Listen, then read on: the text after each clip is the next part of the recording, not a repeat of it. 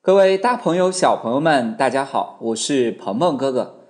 今天的鹏鹏说读书时间，为大家读的是我今年五月份刚出版的新书《博物馆里的中国：绝妙器皿》。第一章：从仰韶彩陶到乾隆粉彩瓶。陶瓷的故事第二篇。到了距今三千多年的商代时，人们在制陶技术成熟的基础上，烧造出了一种新的器物，和以前的陶器相比，有着很多特别的优点。比如说，烧造时的温度更高了，选用的原料也更加精细了。还有一点很重要，那就是表面多了一层晶莹剔透的物质。人们把它叫做“釉”。尽管这种新的器物和瓷器已经非常接近了，但还不能被称为真正意义上的瓷器。我们可以把它称作原始瓷。可不要小瞧这种看上去有点粗糙的原始瓷，它可为后世成熟瓷器的烧造打下了很好的基础。那么，中国最早的瓷器是在什么时候烧造成功的呢？答案是东汉。早期的瓷器品种呢，主要就是青瓷。一来，青釉的瓷器烧造起来比较容易，已经积累了很丰富的经验；二来，那时的人们也很喜欢这种青色。到了魏晋南北朝时期，瓷器。有了更大的发展，人们生活中使用的很多器具都由原来的陶器或者青铜器变成了更精致也更普遍的瓷器。在北朝末年的时候，白瓷也烧造成功了，这让瓷器的品种在青瓷的系列之外又增加了一支很重要的力量。到了唐代时，渐渐形成了。在南方更多烧造出青瓷，而在北方更多烧造出白瓷的两个大系统，被今天的人们很形象的称作南青北白。什么是釉呢？釉是附着在瓷器胚体表面的一种玻璃质的薄层，是用不同矿物原料按一定比例制作出来的。涂施在瓷器胚体表面的时候，并经过高温焙烧后，可以产生颜色上的变化。有的呢呈现出透明，有的呢则呈现出不同的颜色。同学们想想看，这样的釉层可不可以也涂施在陶器的表面呢？这样的玻璃质表层对瓷器来说有什么好处呢？下面。为大家介绍的是如冰似玉的美丽蜜色瓷盘。一九八一年夏天，陕西省扶风县法门寺的佛塔，在经历了二十天连绵的阴雨后，出现了两次坍塌，只剩下半边佛塔倾斜矗立着。这样一晃。就是将近六年时间。到了一九八七年春天，人们终于决定要推倒重新修建法门寺佛塔。在清除了塔身的残躯之后，地面上一块刻有雄狮浮雕的汉白玉石板出现在了工作人员面前。顺着旁边碎石当中的一个小小的洞口朝里面望去，原来。佛塔的下面竟然藏着一个地宫。随着发掘工作的不断深入，人们在三十多平米的空间里发现了各类珍贵文物数千件，其中还有十多件精美的青瓷。这些青瓷的出现，解答了困惑人们千年的一个谜题：到底什么是？蜜色瓷，古代典籍里常会提到一种叫做秘色瓷的品种。人们用很多美好的词语去形容和赞美它，但一直以来，到底什么是秘色瓷？秘色瓷长什么样子？没有人能给出特别准确的答案。有人说，秘色瓷的烧造应该开始于五代十国时期。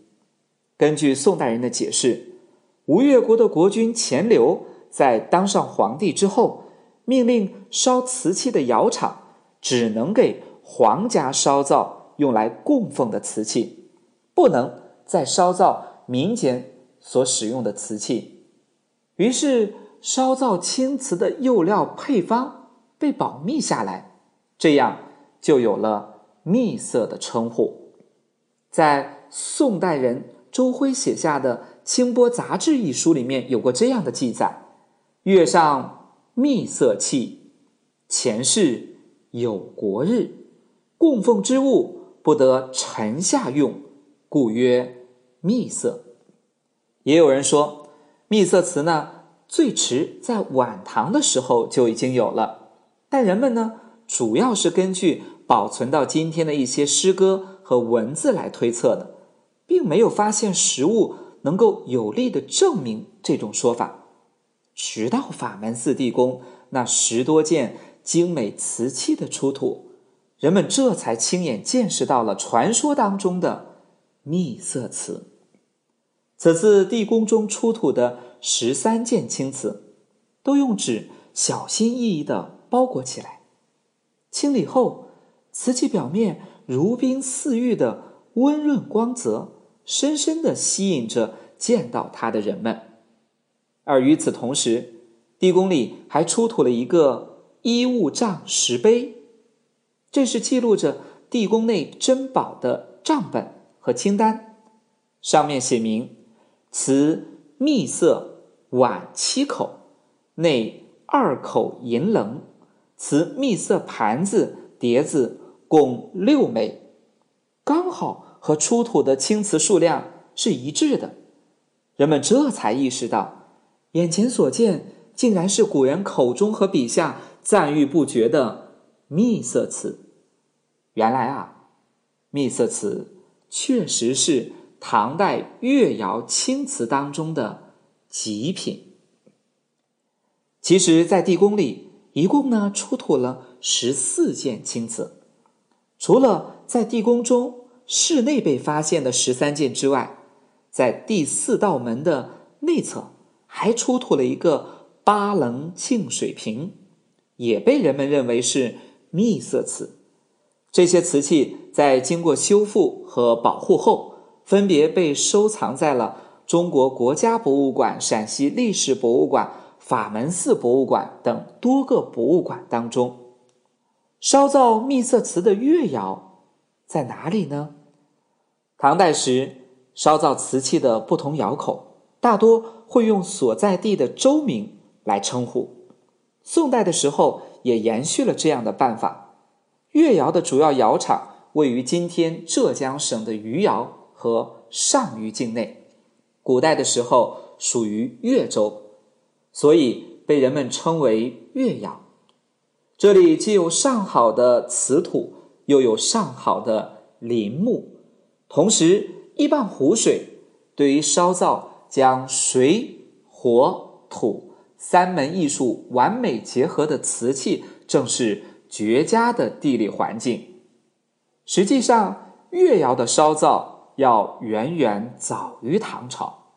瓷器自从东汉创烧，很多窑口呢都分布在长江流域的南岸，尤其以浙江的比较多。唐代人对越窑青瓷的喜爱，和当时渐渐流行起来的饮茶习惯有着密切的关系。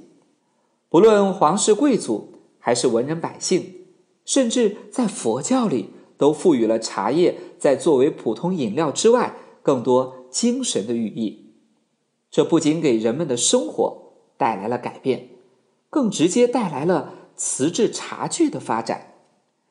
茶圣陆羽就在他所写的《茶经》当中，用了很大的篇幅来分析不同窑口瓷器的特点，在对比南方越窑的青瓷和北方邢窑的白瓷时，就曾经有“邢瓷类银，越瓷类玉；若邢瓷类雪，则越瓷类冰”之类的描述。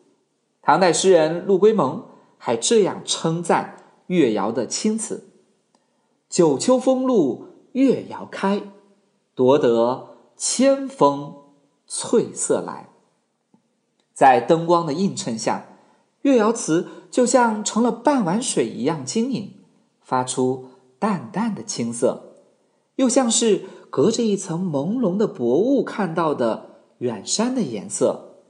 所以，也有人把秘色瓷的青色叫做千峰翠色。在这里，给小朋友们补充一下青瓷的知识。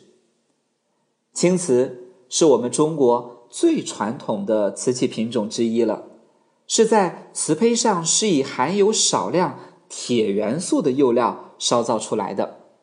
大家可不要小瞧青瓷，在它身上可是有着很多中国瓷器之最的。青瓷是历史上最早创烧的瓷器品种，青瓷是历史上延续时间最长的瓷器品种，等等等等。因为釉料里。铁的含量不一样，以及烧造的时候窑里面的温度高低和氧气多少不一样，所以能烧出很多不同层次的颜色，比如说粉青色、翠青色、冬青色、豆青色、天青色等等等等。秘色瓷为何埋在地下呢？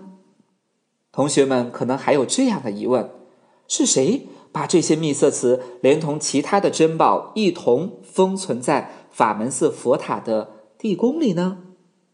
八百七十三年，唐王朝已至暮年，年仅十二岁的唐僖宗即位，当上皇帝。